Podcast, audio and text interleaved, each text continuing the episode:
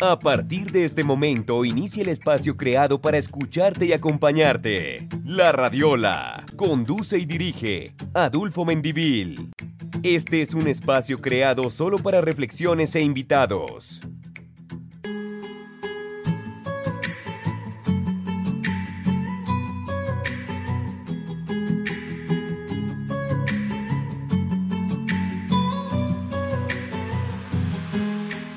Un cordial saludo a todos los oyentes de la radiola que te escucha y te acompaña. Seguimos trayéndole programas de su interés, donde queremos dejar un mensaje, traerles también a ustedes reflexiones sobre diferentes aspectos de la vida. Hoy realmente tengo una invitada muy especial, no sin antes darle un mensaje de resiliencia a todos los que nos escuchan en estos momentos. Esa palabra la Real Academia de la Lengua Española la define como la capacidad de adaptación de un ser vivo frente a un agente perturbador o un estado o situación adversos. Es la inefable capacidad que le permite a ciertas personas anteponerse ante las distintas adversidades que se le presentan en la vida diaria, permite desarrollar conductas positivas ante el estrés, las amenazas o algún conflicto. Sin duda es la palabra bandera de esta generación debido a los tiempos que hemos atravesado que nos llevaron a replantear muchas de nuestras cosas en cuanto a nuestra vida y así lo repitamos una y otra vez, las cosas no volverán a ser igual. Ese golpe de realidad y miedo nos llevó a puntos y estados mentales extremos, que nos hizo ver vulnerables, frágiles y que cada segundo vivido es un privilegio. Nos ha hecho amar más la vida. Y precisamente hoy le damos la bienvenida a Beatriz López. Ella es química farmacéutica, 53 años, eh, tiene un hogar de dos hijos y quien actualmente libra una batalla contra un tumor del estómago gastrointestinal conocido como GIGSEN. Estamos seguros de que este programa dará a ustedes mensajes y le dejará muchas enseñanzas para que cada uno, el nombre que tenga, la adversidad que tenga, la convierta en una enseñanza y por supuesto podamos seguir adelante. Beatriz, bienvenida a la Radio La Podcast, ¿cómo estás? El invitado.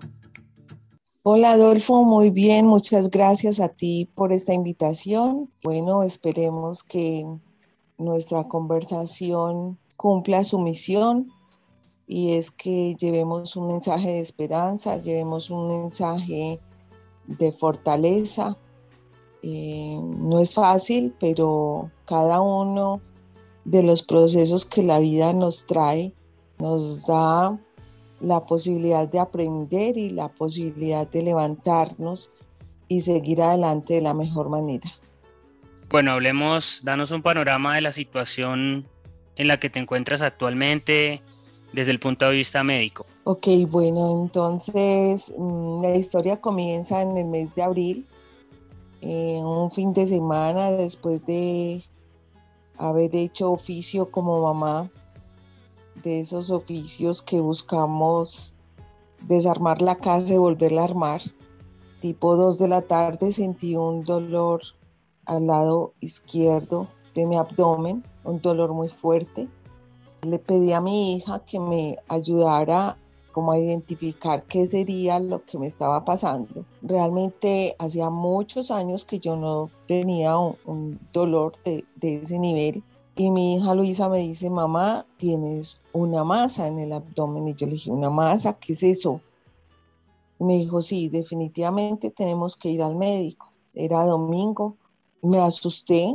Ella me mostró cómo me palpaba y realmente encontré, percibí una masa de un, de un tamaño muy grande. Al otro día fuimos por consulta prioritaria y precisamente la doctora y me hizo el favor de, pedirme una ecografía y una colonoscopia prioritaria.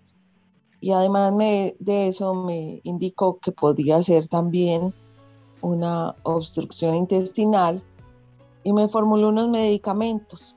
En ese momento estábamos en pleno pico de pandemia, entonces eso complicaba un poquito la situación, pero gracias a Dios vivo muy agradecida con el servicio de la EPS. A los tres días me estaban haciendo la ecografía. Cuando me hicieron la ecografía me dijeron necesitas un TAC y cuando me empezaron a hablar en esos términos yo empecé a sentir una angustia especial. Mientras se hizo el trámite del TAC avanzamos en la colonoscopia y en la colonoscopia no mostró nada. Me fui feliz ese día a trabajar. Pasaron otros tres días y eh, pude encontrar cómo hacerme el TAC. Y eh, básicamente a los ocho días estaba recibiendo un diagnóstico que tenía un tumor, que era un tumor que medía aproximadamente 10 centímetros y que iba a necesitar cirugía. Yo no lo podía creer. Beatriz, y luego de esa noticia, ¿qué se te pasa por la mente? ¿Qué se llegó a pensar en ese momento? Los médicos se portaron de una forma increíble y también eso hace parte como de mi agradecimiento. Por más que tengamos momentos difíciles, Dios pone en el camino ayudadores, ángeles, es una cosa maravillosa y es la manera de, de uno ver que precisamente en los momentos más críticos siempre hay un abrazo, una luz, una persona que te acompaña. Eh, terminé con el diagnóstico. En ese momento eh, me arrodillé, le hice mil promesas a Dios, que me iba a portar bien, que iba a perdonar, que yo necesitaba una oportunidad más. Bueno, y luego la noticia, ¿cuál fue el proceso médico que, se llevó a cabo por parte de, tu entidad de salud? Eh, entré a cirugía más o menos como a las 2 de la tarde del día siguiente, salí a las 9 de la noche. Y la cirugía tenía un propósito, era, era una laparoscopia. Y los médicos querían identificar el lugar donde estaba la masa como para hacer un, mejor diagnóstico de la ubicación y todo esto. Pero fue algo muy bonito también porque gracias a Dios estamos en Colombia con profesionales espectaculares y ellos a través de la laparoscopia pudieron de una vez hacer todo el, eh, proceso y eh, estirpar, sacar el tumor y de alguna manera encontrar algunas otras huellas y poderlas quemar. Cuando desperté, desperté muy asustada. Yo había preguntado cuál era el peor de los casos. Soy profesional en, en gestión de riesgos y mi frase profesional es cuál es el peor de los casos. Y en el peor de los casos era que mm, tuviera que tener, digamos que unas secuelas más grandes. Y cuando desperté tenía mi presión supremamente alta. Y la chica que me acompañaba en ese despertar se acercó a mí y me dijo, tranquila, le fue muy bien. En pleno pico de pandemia, a mí me atendieron en el hospital, la Clínica del Sagrado Corazón en Medellín excelentes profesionales, todos, médicos, cirujanos, enfermeros, todo el personal de la clínica que también vivo supremamente agradecida.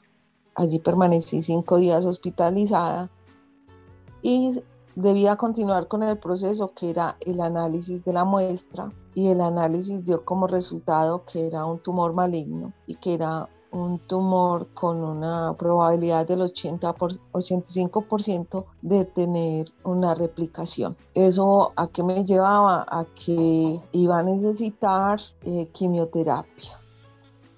Entonces, mientras esperaba todos los resultados de las diferentes pruebas, fue pasando el tiempo. Era un proceso primero de análisis Segundo, de aceptar la situación.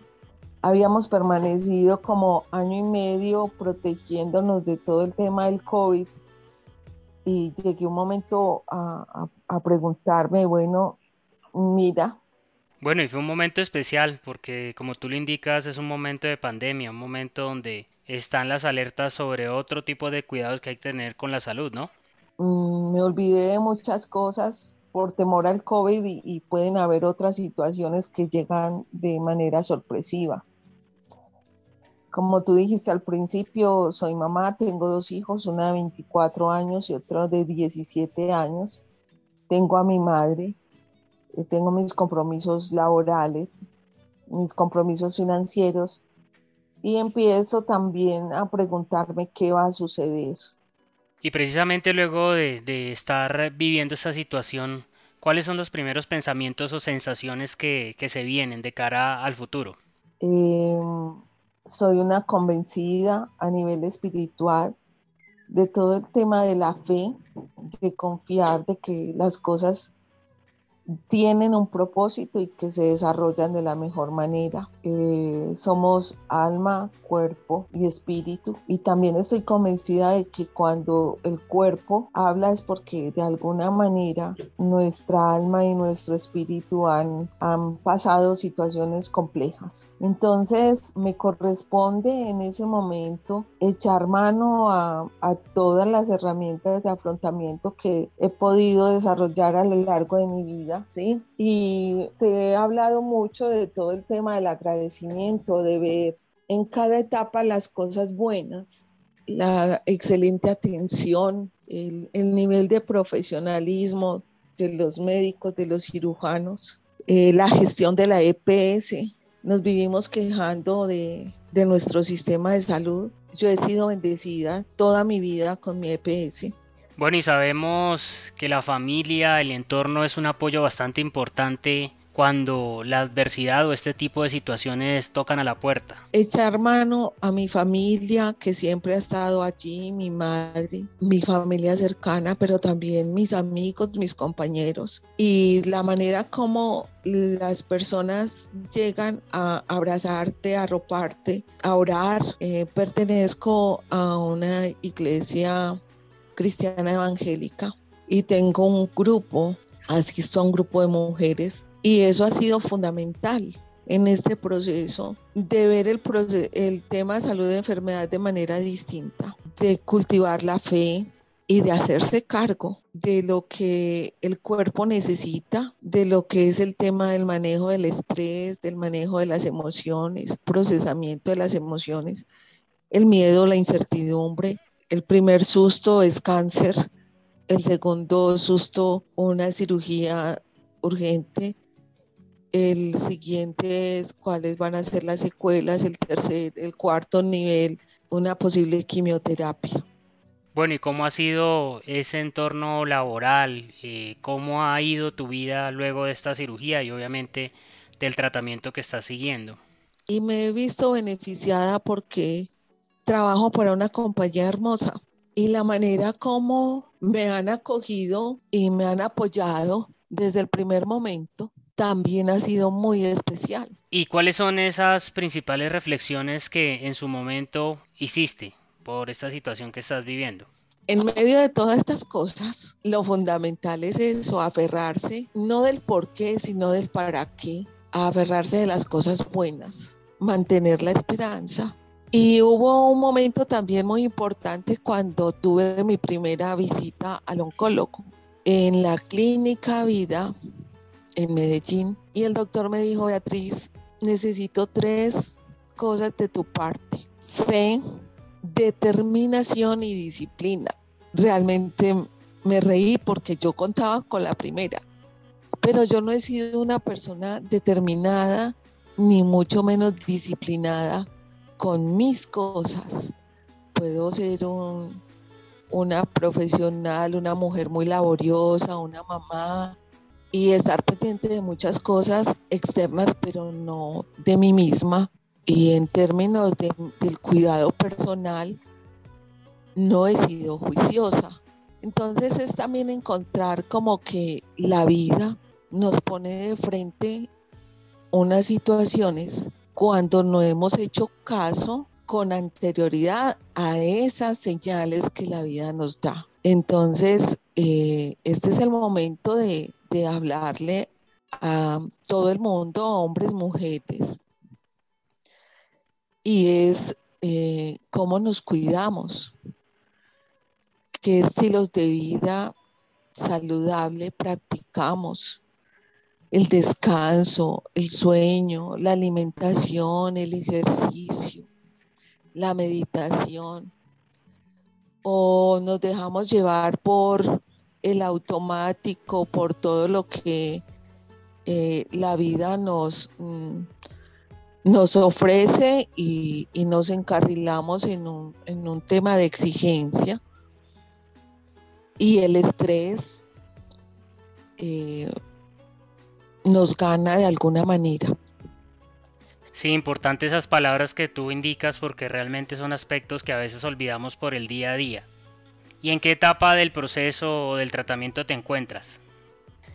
En este momento yo acabo de empezar el proceso de la quimioterapia. Eh, gracias a Dios igualmente todo este tema a nivel científico ha avanzado muchísimo.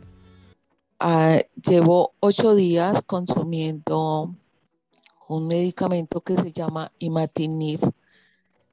Y claro, soy química farmacéutica, he trabajado en, en todos los procesos a nivel de salud y ese es otro tema de que uno a veces piensa, ¿será mejor no tener ese conocimiento o será mejor tenerlo y aprovecharlo? Entonces, hacer como el análisis de todas las posibilidades, incluyendo el tema de reacciones adversas y lo que se espera eh, en términos positivos y lo que se espera en términos de, unos posible, de unas posibles afectaciones. Y vuelve el tema de la confianza, de la fe, de creer en, en los profesionales que tenemos al lado de dejarnos llevar, de cumplir a cabalidad lo que nos compete en cada uno de los procesos. Beatriz, y es inevitable aquí hablar de nuestros temores, de esos miedos que nos invaden cuando nos dan ese tipo de diagnóstico o noticias. Después del diagnóstico, miedo mucho, mucho, tenía mucho miedo al tema de, empezar la quimioterapia. Debimos pasar por algunos trámites y yo hasta aceptaba que pasara el tiempo mientras esos trámites se daban, porque realmente era un vasito de agua que no me quería tomar o que no quería pasar por ese proceso. Y al no querer pasar por ese proceso, entonces surgen otras situaciones. El qué es lo peor que me puede pasar si no hago el tema de la quimioterapia. Y mi hija un momento me dijo, mamá, estoy para acompañarte y estoy disponible si tienes temor a que se te caiga el cabello, a que pase una cosa a la otra. Estoy lista, si quieres, elegimos turbantes, pelucas, lo que sea. Estoy para acompañarte hasta donde tú quieras. Entonces esa, esa es otra manera de vivir y de ver que ya los hijos están ahí para llamarnos al orden, ¿sí? Es decir, estás en tu pleno derecho